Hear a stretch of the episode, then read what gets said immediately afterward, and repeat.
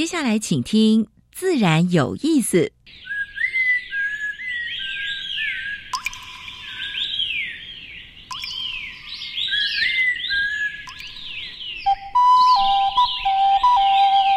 大自然是最能启发人心、最迷人的教室。透过鸟语、虫鸣，顺着山峰、水流，教给我们自然万物的盎然趣味与生命智慧。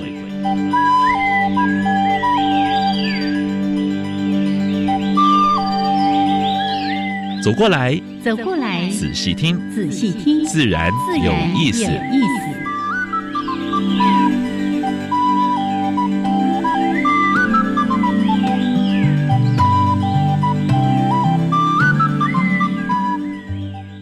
Hello，亲爱的听众朋友们，大家好，欢迎收听教育电台，自然有意思。我是杨平士，我是燕子。啊，我可惊掉，可惊掉！早上的地震有点吓到。哇，今天早上摇的还蛮厉害的，而且摇两次啊！我还记得是摇两次，然后话后来呢，看那个讯息，哎。六点二级，在东部啊，是不是？哎哎，其实嘛，所以，哎，台湾是多地震的国家，所以呢，还是提醒大家，呃，有地震之后呢，把你家里面的容易掉下来的东西稍微再整理一下啦，没有固定的啦，固定，先整理一下。是，对，我回去也要看一下。哎哎哎哎，尤其有贵重物品的话，千万不要让它摔下来。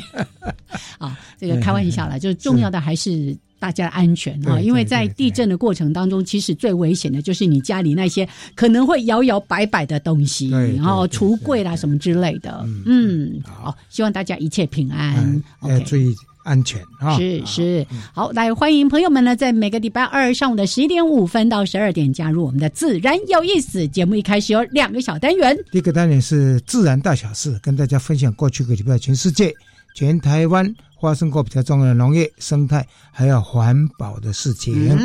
第二个单元，燕子要跟由崇伟爬行动物的理事长来谈一下台湾的蛇来蛇去的动物，爬虫、爬行类动物。是，今天这只名字很威哦，一定是蛇。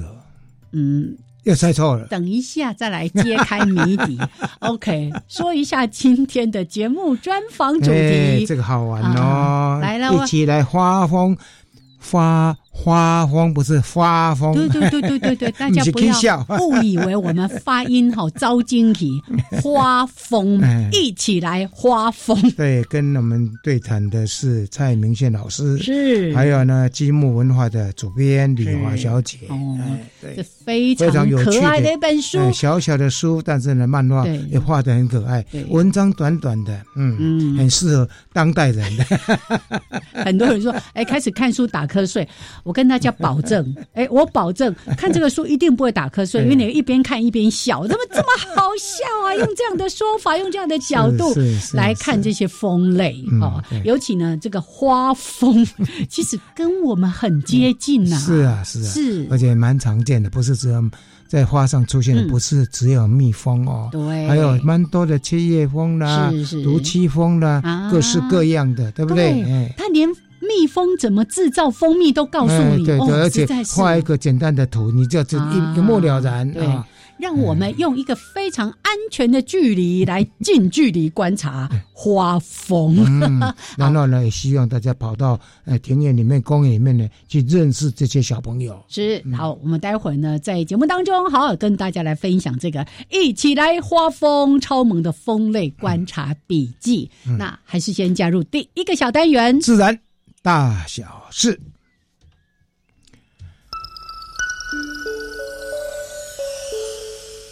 风声、雨声、鸟鸣声，声声入耳。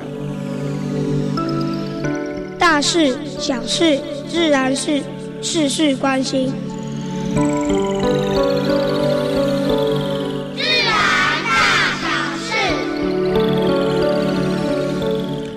们要给农业部生物多样性研究所拍拍手啊！他们最近公布了一套，就是免费开放，能够大家听得到的 AI，呃，听声辨一百八十四种野生动物的这个 C 力啊这个系统啊，所以大家也可以从网络上啦，或者是上网到那个就是生多研究所的，就是过去我们就讲的特生中心啦。哎，没错，这个给他拍拍手。哎，尤其像一些鸟类啦、蛙类，你常常在户外就是听到声音，你看不到它的影子，我听到声，不看到影。哎，这是一个很好的辨识，是是是是。而且中研院哈最近也见过台北的噪音地图，而且搞拍天啊了哈。但是呢，你只要从空气盒子到声音盒子的话，一样你可以看说哪一个地方，哎，真的是蛮吵，这噪音来自什么声音，是对不对？这是也给呃中研院哈跟他呃呃拍拍手了哈。哎，这个长期的噪音对身心的健康都是负面影响的。对对好。台东画画设一个一百八十公顷，请全国最大的呃有机农业区专区哦。哦，台台东县政府真的有努力了啊！加油加油！所以这个生产的农产品，如果经过呃是有认证了，认证过之后，呃。哎，大家要多购买啊！对，支持支持台东的农业啊！是台湾的有机农业有时候要推比较难，就是我们都小农，然后很容易就会受到林田的污染。还有现在有一个划设的比较大的区域，对，比较区域，而且呢，它价格当然会稍微贵一点点，但是呢，哎，也要支持了，值得，值得。好，小琉球去年有两百五十万登登岛，哎。所以鱼类的数量锐减啊，可是呢，海保法告诉我们说，哎哎，海保署告诉我们说，海保法在这个会期好像很难立法，哎，哎，好像拖很久了。那个海洋四法，我们是什么时候说的呀？立法院跟海保署一起加油吧！啊，好。哎，不好的消息，今年第八期的黑熊误触陷阱啊，在。苗栗的泰安啊，就还好，小熊哎，对，已经已经获救了。现在是已经送送到那个生物多样性研究所啊，在在在做救伤的工作了。等救伤完之后呢，大概会还是会把它野放啊。但是呢，有一个更不好的消息，就是有一只体弱的黑熊倒卧在轴溪的公寮，结果呢，到最后不治死亡。后来研判说可能是，诶年纪太大了，啊年纪太大了，不知道现在这个这个诊断结果还没出来。如果寿终正寝，那就 OK 了。好，日本福岛的川水就是含辐射的这个水呢，排海啊，所以联合国的那个就是呃那个就是 IAEA 了，IAEA 就是那个辐射的那个一个一个一个团体，嗯，呃率团包括。呃，日本、中国的还有蛮多的专家啊，采六种鱼类采样，要继续监测说它有没有在鱼体上面残留啊，这很重要哦，这个蛮重要的啊。好，云林口的成龙湿地是蛮有名的湿地啊，而且也变成一个游憩区了。但是最近几年，因为基地就是那那那个那个地层地层下陷啊下陷，所以呢，呃，农业部哈农委会。呃，林业署啊，已经呃要开始来研究如何来调控它的水文啊，以防止鸟类栖地劣化。我想这个是蛮不错的。我们这个自然栖地真的是状况很多哦，这个是水太多，也有一些地方是没有水。没有水。对水鸟的栖息，像最近开始很多的过境鸟来，他们需要的那个水的高度，其实是是还蛮挑剔的。对，蛮挑剔的。对，好。蝴蝶很美，但是蛾类呢？哦，蛾更美，蛾类非常超美，而且台湾是蛾类王国，哦，多样化，大概有起码是四五千种以上了啊！而且呢，现在在特生中心，也就是呃生物多样性研究所啊，有一个展览啊，他们的目光之目光之城。啊，做的不错啊，他们把一些蛾类的一些展示呢展示出来了。有空的话呢，大家可以就近去观赏，或者专程去。是，而而不是大家想象中只是哎操牙，没有？我们比较常见就是小小只的，然后灰扑扑的。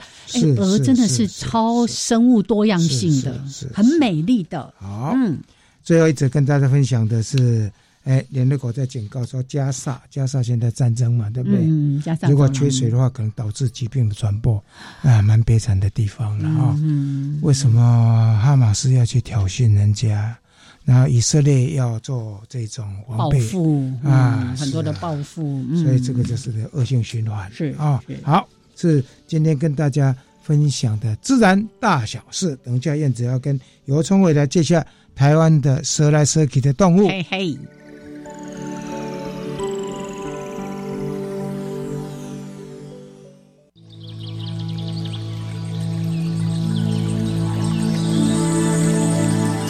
别的地方找不到，别的地方看不到，别的地方听不到。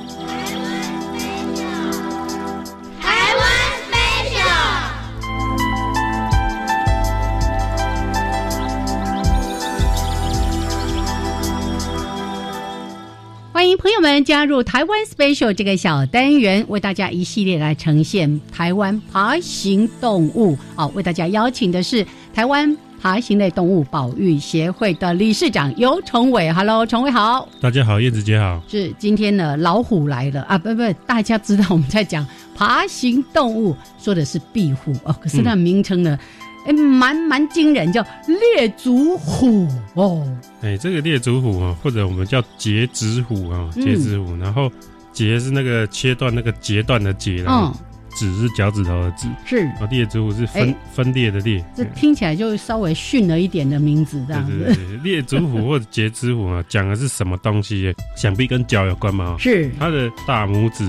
就是所谓第一指啊是没有爪的，嗯，看起来好像被剪掉一样，哦，所以叫截趾这样子啊。我我比较习惯称猎足虎，因为早期的那个那个翻译都叫猎足虎啊。是，那猎足虎它其实东南亚常见，中南半岛东南亚很常见的，但是在台湾呢，它在图鉴上的记录哈就是寥寥无几啊，就是没有几笔，偶尔会在哪里发现一只，偶尔会在哪里发现一只，但是好像没有稳定的族群这回事嘛。那哎，这到底是怎么样的？那大概是两年前吧。两年前有人在高雄的柴山啊，发现了一个族群，这真的是族群，我有去调查过。那那是数量很稳定。那跟以往过往说，哎，东一只西一只，而且隔很久才被发现，这完全不一样，就搞不清楚怎么回事。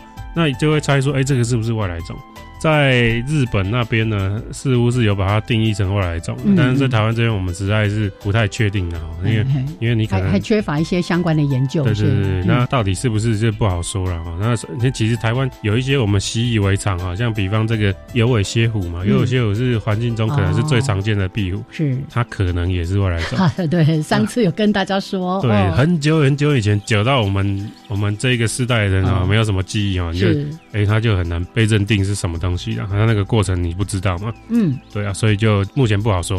啊，那它的外观上呢，就是比较特别，是它有一些台湾其他的壁虎所没有，就是它的身体有两背部有两侧有一些浅色的小小的圆形斑纹，点点的小小的小点点，对，浅色小点点这样啊，这个是比较它比较容易辨识的一个一个部分。还有刚刚讲的第一指。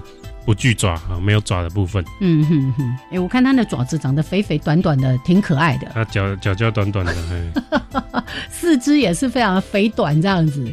而且它的颜色哦，比起我们一般常见的颜色来说，它比较有点偏金黄色是。其实壁虎的颜色哈不太好说，是因为它会，它其实也会变深变浅。是是。哎，那变浅一点，有时候会接近白色，或者是比较肉色那种那种感觉啊。那它的浅色是确实是比较偏肉色一点，那其他一般在浅色的状态之下会是灰白色的。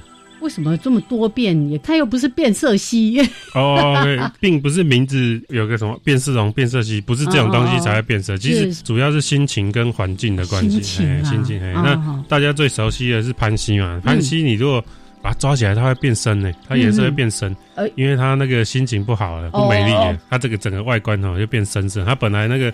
背上有那个闪电花纹哈，嗯，你把它抓起来，它那个闪电花纹就黑掉了，是，哎，那过一阵子它才会慢慢变回来。所以看起来它也是一个分布范围非常广泛的地方哦。大家如果这个稍微去查询一下的，哇，在各大洲好像到处都可以看得到它它的足迹。东南亚、印度、澳洲是，对，好多地方都有。那刚才也特别提到说，它到底是台湾的原生种还是外来种？嗯，现在还不好说。嗯，但是呢，它被发现却是在几年前而已，算是一个比较新近发现的物种。差不多两年前才有人找到这个稳定的稳定的族群，稳定族群，以往都是很零星零星的。对，嗯，好好。另外哈，就是在野外观察上啊，就是其实这些壁虎啊，有些可以忍受光线，就是晚上有个路灯，然后他们会在路灯下觅食。嗯，有些不会。哦，那那个猎足虎呢，是属于它不太能忍受光线。哦，所以我有一个朋友，他在琉球大学念书了哈，他主要研究就是壁虎。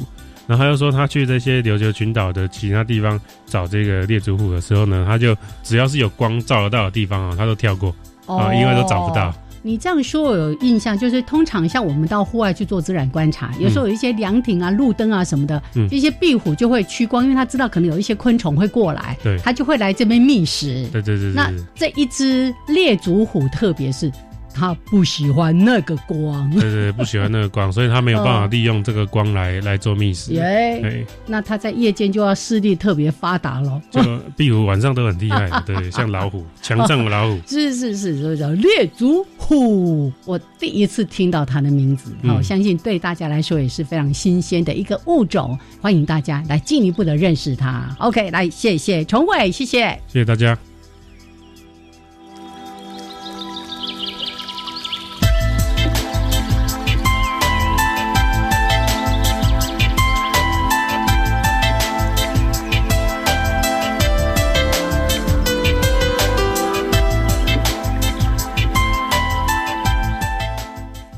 好，现在时间是上午的十一点二十一分，欢迎朋友们继续加入教育电台，自然有意思。我是平视，我是燕子。哎，今天要跟大家对谈的是蔡明炫啊，他是台湾风类保育协会的理事长。还有呢，我们要谈一本书，这本书很好玩，一起来发疯，不是 K 笑哈。我每次念都快要发疯。花朵的花，花蜂。哎，这里面介绍我们其实台湾也蛮常见的一些蜂类哈。那虽然是一本翻译书啊，美国翻译过来的，嗯嗯，但是呢，真的蛮会选书的哈。所以今天他的他的主编就是积木的。金木文化的主编哈李华也到现场来，是。当时他们怎么会去选这么可爱的一本书？来，我们先来跟来宾打个招呼，先跟蔡理事长，Hello，Hello，杨老师好，小叶子姐好，李华小姐好，各位听众大家好，阿姨，大家好，主持人好，我是李华，那个。蔡理事长来的时候，后面就会跟着嗡嗡嗡嗡嗡嗡。对，有背景的音乐协会哈，为我们台湾风类的未来，嗯，其实也是人类的未来。是以前都说什么今日鸟类，明日人类，今日风类，明日人类，请记得这件事情。好。我我们说今天要聊轻松，怎么一下子严肃起来了？来，一起来花风，先介绍一下这个非常可爱的书跟作者。是，哎，这个应该是主编来讲一下哈。对啊，哎，呃，刚才讲到就是鸟类跟蜂类都很重要，所以我就觉得对，就是这个作者呢，呃，马特先生他其实是本来是一个美国的讽刺漫画家，然后呢，他。画画一开始呢，他都画讽刺人类，啊，是呢画一画，他突然觉得透过动物来讽刺人类更有趣，于是呢，他就开始画他们家院子里面的鸟，嗯，所以一开始他觉得说这些鸟呢，怎么飞来飞去、刮噪的样子，其实很适合，就是用他们的特性来讽刺人类，他就开始画这个主题，然后他就出了他的第一本书，啊，积木文化也有出，就是超崩溃。呃，鸟是一堆超崩溃鸟类观察笔记，真的那个也很崩溃。哎，我没有介绍过哦，对对，介绍过对。那因为它的图实在是非常的可爱，那我自己本人是一个很喜欢透过就是好可是可爱、容易 容易亲近的图来介绍知识的这一类的书，所以就很受他这种。好玩的画风吸引。然后呃，鸟是一堆出版之后，其实也很多人喜欢说哦，还有从这种角度，就是有点反讽的角度来透过介绍鸟类习性，然后来嘲笑人类，看得很舒压这样子。然后结果没想到他出了又出了第二本，更有趣的是讲花风是。那就是说啊，鸟类很重要，花蜂更重要。如果透过花蜂的角度来讽刺人类，会更棒啊！而且名字取得不错，一起来花蜂。嗯，这个都有想过的哦。是是是，哎，这应该也是编辑去想到一些有趣的 这样的切入点哈。好，所以这个作者上次我在看他那个超崩溃的什么鸟类什么什么一箩筐，鸟是一堆。哦，那个书籍就像你说的，哎，从。鸟类的角度哦，当然，他一方面在介绍鸟类的一些习性啊、生态等等，但是他也一方面在讲你们人类为我们鸟类造成了多少生存上的一些危机跟困难。笑着笑着就哭了的这种，是是。那这本书也是这样子的调调吗？这本书其实也是，它是就是会让你觉得说，哦，其实像因为大部分的人都还蛮害怕昆虫的，尤其是会飞的昆虫，那再加上。会叮人的昆虫，所以蜂类是一个还蛮不讨喜，但是又是非常非常重要的昆虫。所以我觉得，像透过作者这种，他把这个蜂类画的非常可爱的这样子一本书，可以让人跟蜂类更拉近距离。说不光是蜂类啊，不像常见的一些蜂类啊。他还把一些人文艺术的东西也放到里面去啊，是，像跳舞的地跳舞的那些画面呐，或者是说那个名画上面呢，他会点几支风来来来来增加他的那个那个那个趣味度。我在看的时候是觉得有点恶搞，但是呢，有他的趣味性，笑一下这样子，是是，所以从一个。编辑的角度来选书，哎，也让我们看到说，即使在那个过程，他们有很多的考量。是，那这个书当然不是只是诙谐逗趣或者讽刺，重要是让我们在阅读的过程，真的对于蜜蜂、对于蜂类有进一步的了解。嗯，哦，所以你本来也是害怕蜂的一群人嘛。就是哎，你离我远远的就好了。你就是那个理事长讲的，只要喝蜂蜜，不要靠近蜜蜂的人。那我觉得作者很好玩的是，他就是很接地气。他一开始就是把这些人大家大致分类，他用了一张图表，就是 X 轴跟 Y 轴，然后 X 轴可能就是一边是。看很喜欢蜜蜂，一个是很害怕蜜蜂的，然后一个是说可能尽量跟我不要有关系，但我知道它很重要的，它就是把大家分在那个象限里面，所以有的人就是被它归类为看到蜜蜂会啊啊大叫然后逃跑，然后有的人就是说啊我知道你很棒，然后但是你不要靠近我，然后有一类可能就是说啊我跟就是蜜蜂都超心有灵犀，它会对我说话这样子，就把人分成几类，是是弄了一个矩阵。这样。子，好，所以这个就是一个用有趣诙谐的方式，但是谈的是严肃的话题。其实包括在书里面后面在讲的是很多关于蜂类的一些生存危机，那大家可以怎么来做的这个部分，还有包括怎么维持这个好的生态环境，怎么吸引它。那营造一些，营造种一些植物来营造它的栖息地，把它吸引过来，是。让它发挥它的生态功能，对不对？好，刚才是主编的那个角度，来，我们审定者，剩下两分钟，但是还是说一下，在审定这个书的过程，你你自己的感受有没有边审定边笑？我我的确受这个书的第一个印象是它那个画风很可爱。我觉得啊，那一定很吸引人。嗯，但当然也有审定上的辛苦啊，因为呃，它是讲全球的各个风类哦。那呃，台湾有一些是没有的。嗯，所以我们在审定的时候，在那个翻译上面，其实花了蛮多的心思。嗯嗯，对，例如说一些呃。它需要很多的这种分类学的一些参考的依据，是是，对。我看你还帮作者纠错啊，里面好像有一个一些观念，哎，你可能觉得需要稍微导正一下的。对对，因为因为作者他呃，毕竟不是研究蜜蜂，对，动物学家，对。但我觉得可以互补啦，嗯，对，可以互补。是这个就是审定者的重要性了，哦。那透过审定，让我们更了解到说，哦，这里面他传达给大家的都是比较正确的知识。不过这里面有一些呢，因为在审定外国虫子的话，最麻烦是名称了。对，那有些名称它弄得还不错，像泰迪雄风，你看马上就要接近那个泰迪熊了。对对，我们就是把那个有些是用直接的呃英文书名直接翻译，是是，对，像泰迪雄风台湾就没有，那我们是针对它的英文来直接翻。是是是，好，我们待会儿呢就请审定者带着我们进入到花风的世界，一起来花风。OK，来聊到这边，稍微的休息一下，一小段音乐，还有两分钟插播之后回到这个主题。我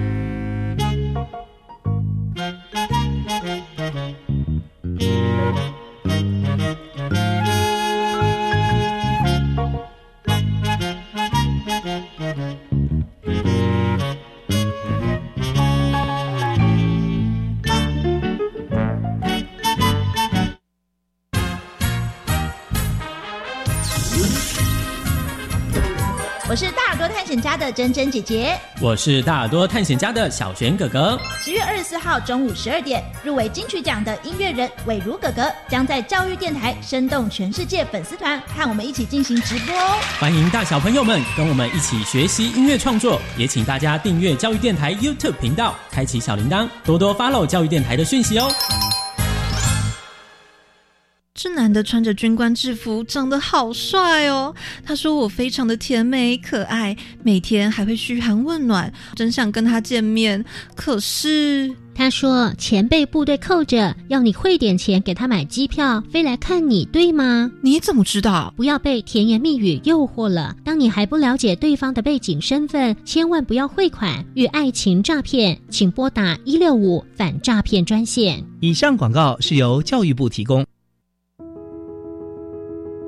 伊甸基金会精神疾病照顾者专线，以家人陪伴家人，提供全台照顾者及时性的咨询，陪伴彼此走在照顾路上。周一至周五下午一点半到晚上八点半，精神疾病照顾者专线零二二二三零八八三零零二二二三零八八三零，我们线上见。加外加外，阿玛波拉，扎根格玛西卡斯达斯，迪加古拉布古列列。大家好，我是来自台东的胡代明，这里是教育电台。那罗哇那咿呀那呀哦哎呀，那是你呀鲁玛的呀恩哦，朋友们就爱教育电台。好，现在时间是上午的十一点三十二分，欢迎朋友们继续加入教育电台，自然有意思。哦，江平视，我是燕子，哎，跟我们对谈的是台湾蜂猎协会的理事长蔡明宪蔡老师，是。啊，还有另外一位是积木文化主编李华李小姐，是哎，这个蔡理事长呢，我们也可以帮大家介绍一下，想要一起加入，不是花蜂行列，是养蜂行列，或者你对养蜂这件事情很好奇。蔡老师在松山社大、永和社大都有这样的，而且还有一个什么养蜂计划呀？对对对，他他就是专门开，尤其在呃城市养蜂，它是算算在台湾是算先锋啊。对对。哎，我们下个礼拜会连庄，请蔡老师跟大家来分享，这个就暂且稍待哈，我们下礼拜再跟大家好好的分享，还是一起来花蜂一下。这非常可爱的书，为什么会叫做花蜂？是不是把它归类一下？它到底是哪几类？如果从昆虫学来讲，它可能呃蜜蜂科的什么科的有没有来？呃，所有的蜂类哦，它的分类都在膜翅目底下。嗯，哦，那膜翅目底下呃，我们叫剑门纲目科属种了。所以有些听众他呃生物学可能理解很久了，但是剑门那个剑门纲目科属种他知道哈，但是。这个呃，整理这个系统的这个林奈，这个人可能大家都忘记了，那至少剑门纲目科属大家都背过，所以所有的那个。蜜蜂哈蜂类怎么讲？蜂类都属于在膜翅目下面。是那膜翅目下有两大类，一个是蜂类，一个是蚁类。啊，蚁类，但蚁类不是我们今天的重点，说蜂类。那蜂类里面呢，基本上它分为几种，一种就是会访花的，哦，对，会访花吸蜜的，我们叫做花蜂类。嗯，访花性蜂类的简称叫花蜂。所以我们今天主要来讲的就是这个授粉性的蜂类。对，它的英文叫做 B E E。嗯，B E 对 B E 这个英文字哦，它可以翻译。译成花蜂，也可能也可以翻译成蜜蜂。蜜蜂对，但是呃，因为蜜蜂这两个字在台湾比较广为人知，嗯，所以大家会看到 B E 这个字的时候，都统一翻译成蜜蜂。那其实这个是不是那么的正确？它到底要翻译成蜜蜂还是花蜂，还是要看文章的内容哦来定。是因为蜜蜂它的英文叫做 honey bee，嗯，好，它就会。把这个花朵上的蜜呢吸到肚子里面，带回巢房存起来，很像是这个存钱的概念。嗯，但是大部分的蜂类不会这样子。嗯，它在花朵上吸了蜜之后，它吃饱了就回去休息。嗯，然后隔天兔子再出去。一般早期蜂也是这样子。对，它没有存钱的概念。当做食物，对对。啊，一般花蜂是不是比较社会性？呃，社会性的蜂类其实非常少。是花蜂类里面社会性的最有名的当然就是蜜蜂哦。那其他还有像雄蜂、雄蜂，还有像是无遮蜂。对，有一种蜂类它腹部没有遮针。是是哦，那它也会把蜜存在巢房里。嗯嗯嗯，这些都属于社会性的蜂类。嗯嗯，那非社会性的蜂类呢，我们统称为独居蜂。其实其实非社会性之外还有很多。这个分类很详很细啦，哦，例如什么准准社会性、亚社会性，是是这个我们就不要讲那么细，我们就把这一类非。社社会性昆虫的蜂类统称为独居性蜂类，其实它的社会行为没有那么复杂，是是，然后它没有阶级分工，没有顾自己这样，诶，有点像是单亲妈妈，就是说他去呃自己去找地方筑巢，自己收集建材，哦，然后呃自己招自己育幼，哦，有点像是单亲妈妈。那社会性蜂类呢，它是有同伴住在一起，它一起照顾这个幼虫，然后有的负责产卵，啊，有的负责去采蜜，嗯，所以。这个是真社会性的行为，那独居性的就是社会行为比较单纯类似，对。在作者的笔下，这些独居蜂就是非常自由的灵魂。对，那花蜂类呢？这个呃种类其实非常多。依照呃国际花蜂呃研究权威这个米切尔呃教授的的分类来看，呃全球大概有两万多种的两万多种的花蜂类。嗯，好，所以种类非常多，所以蜜蜂，蜜蜂只是两呃两万五千多种花蜂里面，其非常少数。全球的蜜蜂叫 honey bee 的分类也不过就九种而已。是是是，就真正会产蜜的，其实并不是那么多。对，就是生产的，就是被人类所利用的这些蜂类。是是是。刚才在提到这些社会性的蜂，蜜蜂、雄蜂。雄蜂就是那个包包病那个，比那个胖胖的很可爱。对，尤其当他的腿上有两球那个花粉的时候，就啊，没错 没错，而且飞的最主要是飞的慢慢的，对对慢慢。然后攻击性也没有很强，它的它严呃。就真的比较细分来看，蜜蜂属于就高等生社会性，嗯，那雄蜂呢是比较原始真社会性，它的分工或者是这个费洛蒙的讯息传达没有像蜜蜂这么的细致，嗯嗯，所以它的在攻击性啊，或者是它反应。是会比较慢一点，是所以在授粉上面啊，或者是在教育上面，其实都有很广泛的用途。OK，还有讲到无遮风，对，台湾无遮风很少见，可是你如果到东南亚的雨林，哇，那个很多树干上面就各种奇形怪状的无遮风，然后它那个风。呃，洞口啊，超可爱。对，它有些无遮风的巢口会有点像喇叭状，哎，对对，喇叭伸出来。对，全球的无遮风大概有五百多种，那台湾一种好像也有在利用，叫黄纹无遮风，是台湾原生种。是是是。所谓无遮风，就真的就不会蛰人，就对，也不会咬人。它会咬，它它其实还是会有防御行为。虽然它的腹部没有遮针，可是它会用它的大颚。嗯，哦，它遇到天敌的时候，蜂类的大鳄是蛮坚强，所以它是咬你，不是 蛰你。它会钻你的眼窝啦，钻你的耳窝啊，要把你赶走。哦，其实要养它，其实也没有那么容易。对了，不好养。听听起来蛮可怕，钻你的眼窝，钻你的耳朵。对，在丛林里面常常会往你眼睛跑的，不是蜂类，是是一种。一种果蝇绕绕在眼睛前绕眼果蝇啊啊，那个是蛮讨厌的啊。到丛丛林里面去的话，请作者下次讲一下果蝇好了，好吧？好，所以这个书其实很有趣啊，就是说从什么是花蜂，什么不是花蜂哦，就可能大家误以为通通都是他讲的花蜂，但不是啊。然后呢，再再进一步的去。分门别类，哎，花风他提到有七大家族，是，哎，七个科啦，啊，七个科，对，就剑门纲目科属种嘛，所以木呃木下面有七个科，那台湾只有五个科。哦，对，那所以我们在分类翻译上面其实花了一些心思。是是是，那可以稍微帮我们说一下台湾有的科吗？没有的我们就略过了。最有名的就是蜜蜂科哈，蜜蜂科底下还有一些亚科啦，我们像像蜜蜂亚科啦、木半蜂亚科啊，哈，木蜂亚科，这个当然比较细哦，我们要简单带过就可以。所以蜜蜂科是呃我们台湾最熟悉的，那其他还有像是这个。呃，鸡蜂科啊，分舌蜂科、碎蜂科、切切叶蜂科，大家也比较熟悉。切叶蜂就是比较熟悉，常常会在那个玫瑰啦什么这些上面剪成圆形的那个哈，那叶子拿然后去剪，有点像那个槟榔的保球啊。是，他把叶子切下来，然后他大二把叶子切成半圆形，然后把这个叶子的卷卷起。这个在 garden 或者是在呃住家的阳台常常会，你种的植物常常会看到。对对对对。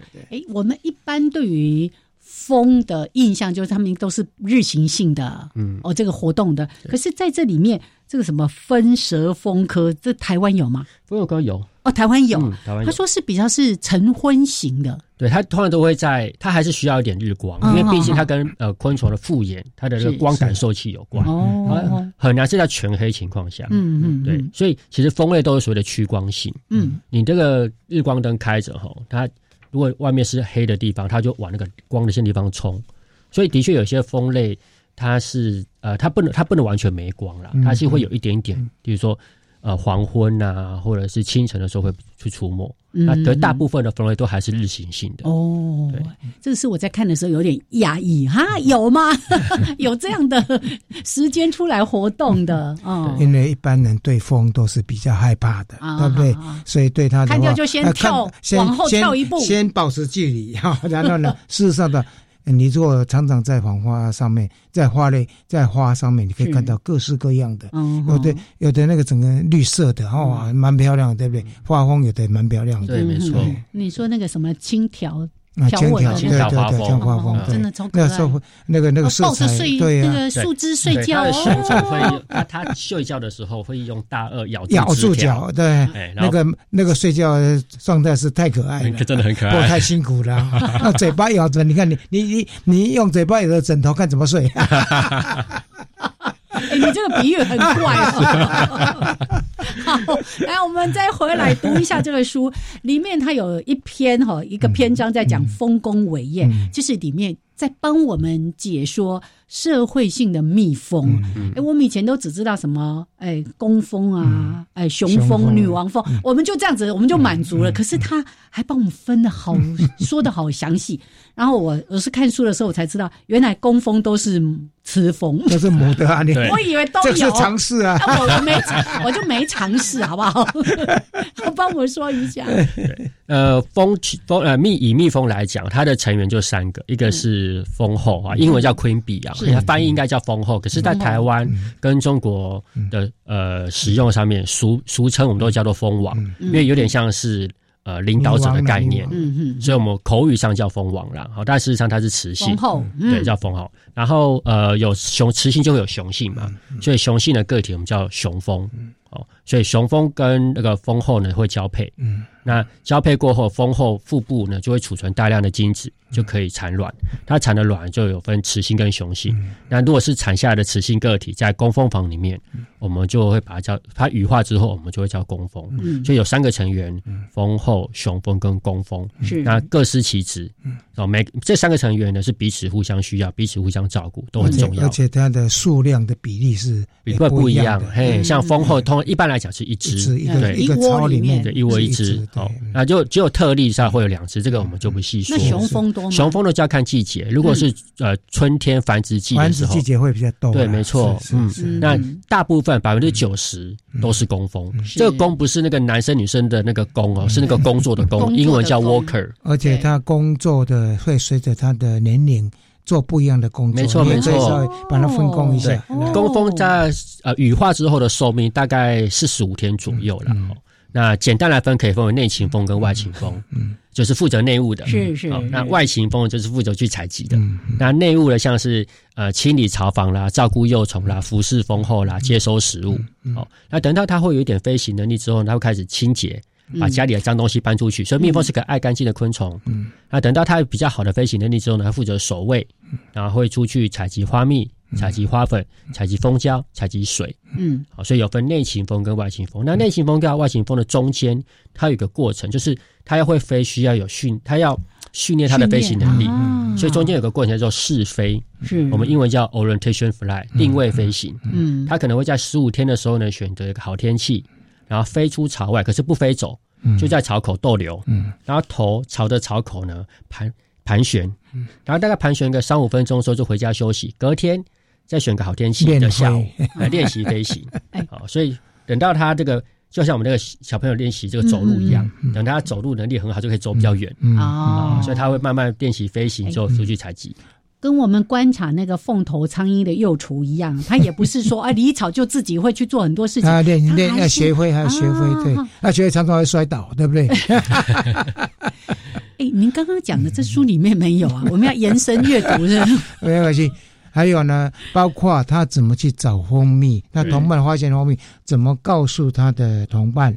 这个得得得诺贝尔奖的哦，这这个蜜蜂的蜜蜂的语言，这个是诺贝尔奖哦。我我们稍微。待会儿再讲一下这个比较复杂的问题，我们来传达一下这个作者对于雄蜂的不屑，好不好？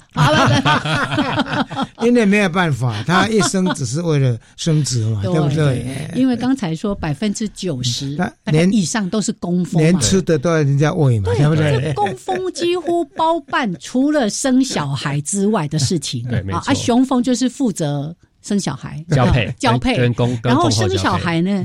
这个非常辛苦的女王蜂，她一天要产一千到六千枚的没有到六千啦。啊，她她一千大概一千多个，书里面是这样写，所以我们有审定。啊啊啊，然后底下有审定住哈，一千五两千颗左右的卵，然后就说。哎，雄蜂呢，在这个蜂群里面到底做什么呢？然后就是他一点活儿也不干，闲着没事。那公子哥，对，连吃都人家喂，对不对？他还说了一个，他甚至连遮针都没有，没有遮针，超好笑的。哎，我现在才知道说，哦，原来雄蜂没有遮针，连自保能力、保护它的巢的。功能都没有啊！哈啊啊啊！我们先碎念到这边，十一点四十六分，稍微的休息一下，一小段音乐之后回来，我们继续的请我们的哎，刚才都没有讲话的梨花主编，还有我们的蔡明宪理事长，跟大家来分享这个蜂类真的非常可爱的世界。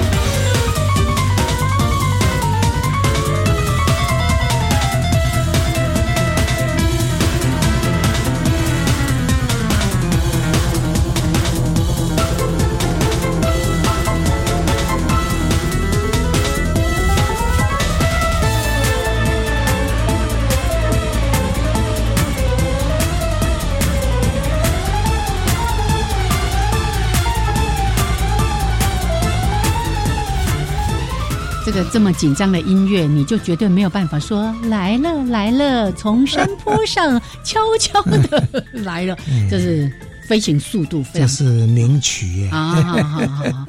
难道风类一定必听的？对对对对对对，大黄蜂的飞行 是。可是刚刚也说大黄蜂不算飞行速度快的。嗯，哎，大黄蜂其实在中文的使用上，在昆虫学的分类学家很少使用了。哦，它是一个概念性的词，是是，指的就是其实是胡蜂类的。哦，对。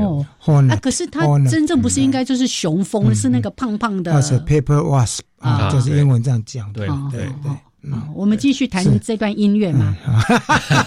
回来谈一下那个嗡嗡嗡嗡啊，有很多要沟通的事情。怎么蜜蜂怎么沟通了？因为发现这个这个这个蜜蜂语言的人呢，得到诺贝尔奖，对不对？跟大家讲说，哎，在那个阳光某个角度、什么地方方位，哎，那里有好吃的。对，呃，发现这个蜜蜂沟通行为，其实是一个呃奥地利的动物学家，哦，他其实不只是研究蜜蜂的舞蹈，他其实研究了蜜蜂的生理行为哦，我要嗅觉啦，哈，这个触觉啊，这些生理行为。那在这些生理行为里面呢，最有名的、最有趣的就是蜜蜂的跳舞，嗯。啊，因为不是所有昆虫都有都有这样的能力，它会蜜蜂回巢之后呢，会跳这个圆形舞啊、八字舞来告诉同伴这个食物的位置、距离还有品质，而且它会利用阳。嗯，那个太阳太阳位置的定位啊，对，然后距离也多长，对，啊，挥挥舞的姿态都不一样。对，在那个时候，呃，弗里希哦，他是奥地利的动物学家，他跟另外两位动物学家杭廷顿跟劳伦斯一起拿到诺贝尔生理医学奖。嗯，然后这个蜜蜂的舞蹈呢，其实非常有趣，就是太阳的角度会跟着时间改变。好。那如果你的一个食物跟太阳还有草房在同一直线的时候呢，它会垂它会垂直的在草房跳这个八字形的舞，这个舞的这个形状就像一个阿拉伯数字的八，那边走边摇摆，所以也叫摇摆舞。是。哦，那如果这个表示食物比较远，如果食物比较近的时候，哦。它就会跳这个跳这个圆形舞，在茶房里面绕圈圈，所以同伴接收到这个讯，他不是看到哦，因为茶房哈箱子里面黑黑的，对，所以他是接收这个讯息，这个传递的这个讯号，震动的讯号，然后知道这个食物的位置。嗯，哦，这个简单来讲是这样，大家有兴趣可以多看这本书，因为因为这个里面的话，他讲的很详细啊。所以大家有兴趣，真的好好读一下啊！是，所以他在这个章节里面就说，花蜂比你以为的更聪明。是哦，像刚刚提到这个非常复杂的，他会去比比我们更有地理概念，可能出去再回来就。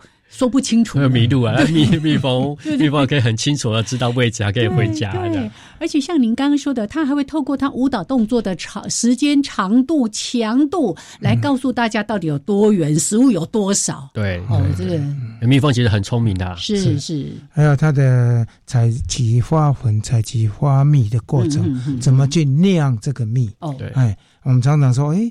我们吃到蜂蜜会不会吃到蜜蜂的口水？啊，这个就很重要了。来来来，蜜蜂吼，它采集的方式呢是透过它的舌头。我们在卡通上面看到那个 什么蜜蜂带的那个篮子啊，采蜜，那当然是卡通拟人化。实际上是蜜蜂它到了花朵上之后，伸出它的舌头，把这个蜜呢吸到它的腹部。嗯，它腹部有个胃，我们叫蜜胃。这个蜜胃呢本来是小小的，吸了蜜之后会胀大。然后把这个旁边的脏器，像马氏管啊这些消化器官呢挤到旁边去，然后回到巢房就会吐出来，传递给内勤蜂，所以内勤蜂会接收了食物之后，让外勤蜂再出去采蜜。嗯，然后内勤蜂接收食物，就把这个蜜吐在这个六角形的巢房里面。它采回来的蜜的含水量很高，它稀稀突突，对含水量很高的东西，它就呃容易坏掉嘛。所以蜜蜂呢为了让这个蜂蜜可以放比较久，嗯，它会开始酿制，嗯，会分泌它的一些酵素，酵素，对，然后扇动翅膀，对，然后把这个很含含水量很高的蜂蜜呢，开始浓缩，可能含水量呢有百分之三十五，一直降降降，好，从三十五、三十，好，然后二十五、二十，降到一个程度之后呢，它会分泌蜂蜡，嗯，把这个六角形巢房的盖子盖起来，好像东西进仓库了，OK，好了，这个差不多几 percent 含水温差不多几 percent，通常会在。会在二十左右，有可能有可能在二十以下。封盖蜜就是我们这个叫封盖蜜，哦，已经酿制完成的。所以刚采回来的我们叫做未封盖的蜜，水蜜。对，好，那呃，松盖蜜跟水蜜比起来，封盖蜜含水量比较低，嗯，但它的含水量不一定都每次都是二十 percent，百分之二十以下。这个要看这个环境的湿度的条件，对，但至少它是比较低的。是，哎，可以问一个题外话，就一般人就是想说，哎，那个蜂蜜应该是不会坏的，嗯，可是有时候好像 偶尔也会有那种比较变酸啊什么的，是跟它的含水量还是什么原因有关蜂蜜本来里面就有一些有机酸类，所以呃，蜂蜜吃起来有一点点酸正常。可是如果你的蜂蜜含水量很高的时候，它就会发酵，哦，哦，那个就是有一点。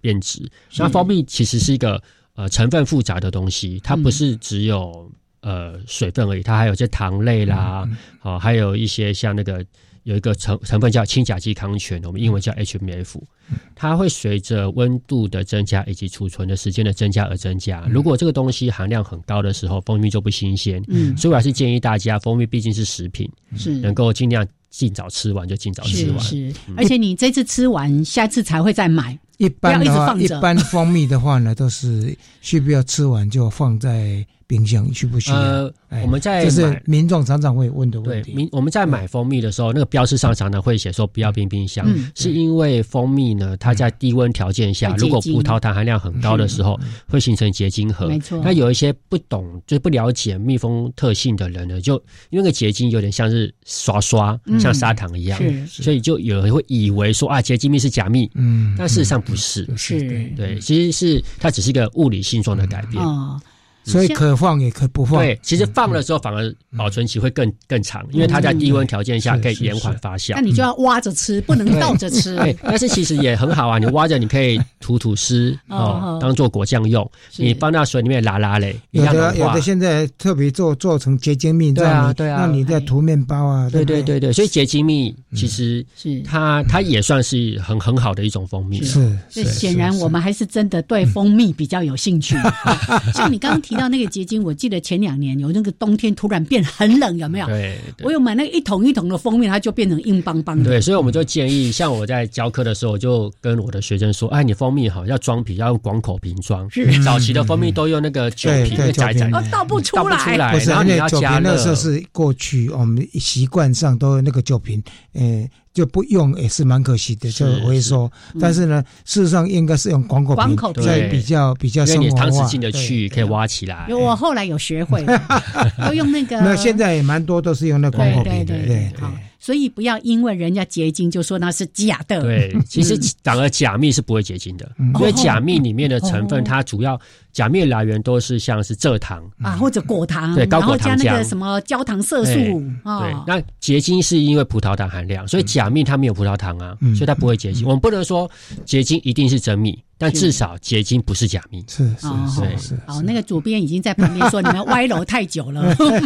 来问一下主编哈，在你在在在引进这本书之后呢，在整个过程中，你从里面有没有觉得很多很好笑又很好玩的？有没有？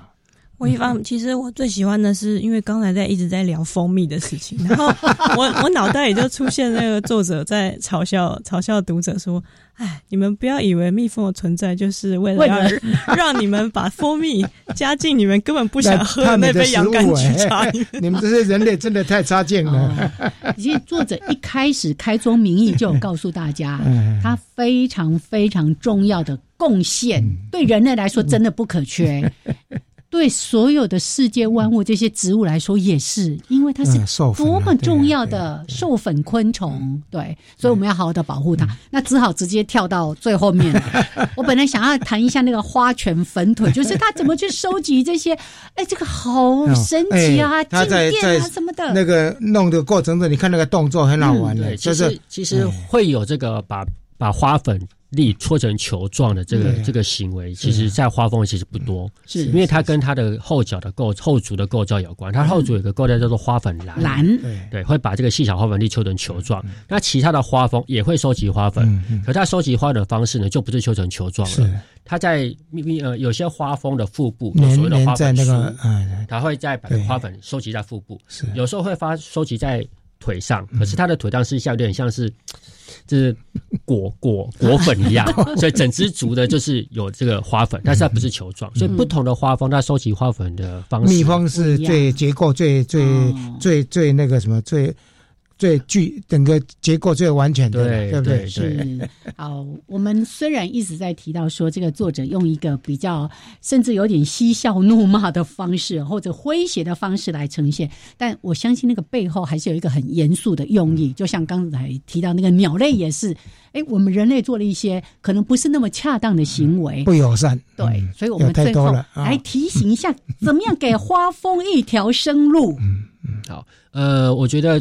重点是在于环境条件是不是能够支持这个物种的生存。嗯，所以我们很很希望大家如果关心你的生态，其实要维护那个环境的友善。嗯，那花蜂如果要能够呃很开心的在帮助我们授粉啦，哈，其实多种一点蜜源植物，让这些呃花蜂有和更多的食物来源，减少它饿肚子的机会，是，然后减少化学农药的使用。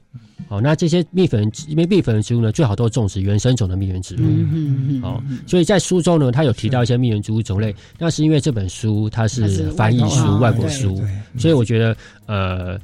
考考考量本地的原生种的反而是重要的，像台湾有些原生种植物就很好啊，是是，像这个石斑木啊，它就是很好的蜜源植物，还有这种姜母、港木啊，姜母对。姜母的蜜也是蛮蛮对，它的蜜还有中药的效果哎。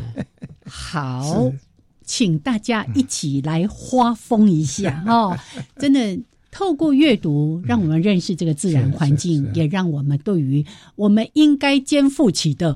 道义责任 更重要，要走出户外来观察这些。是我们其实忽略它了，但是它蛮重要的。这些花风。OK，好，当然前提要注意安全。